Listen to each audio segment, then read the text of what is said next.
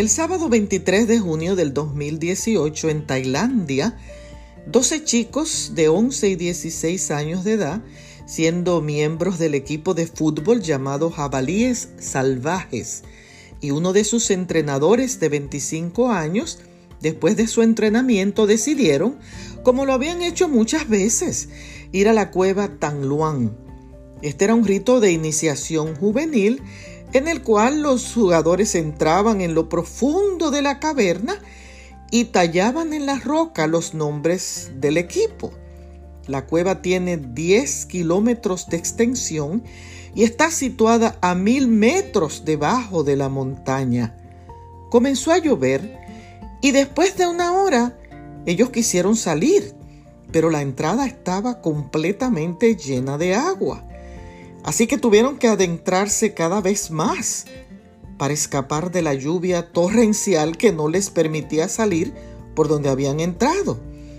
Cuando las familias, los vecinos y los voluntarios y los amigos se enteraron de esta terrible noticia, todos se asentaron alrededor de la cueva a orar, a orar que se detuviera la lluvia y que Dios hiciera un milagro.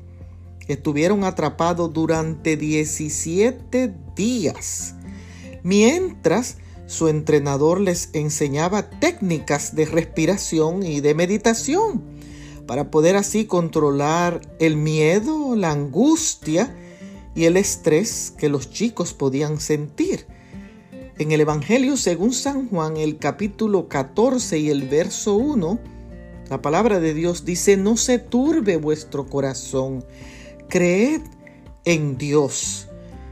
Momentos después de que los niños y los 100 rescatistas salieran, la cueva se inundó completamente y salieron vivos.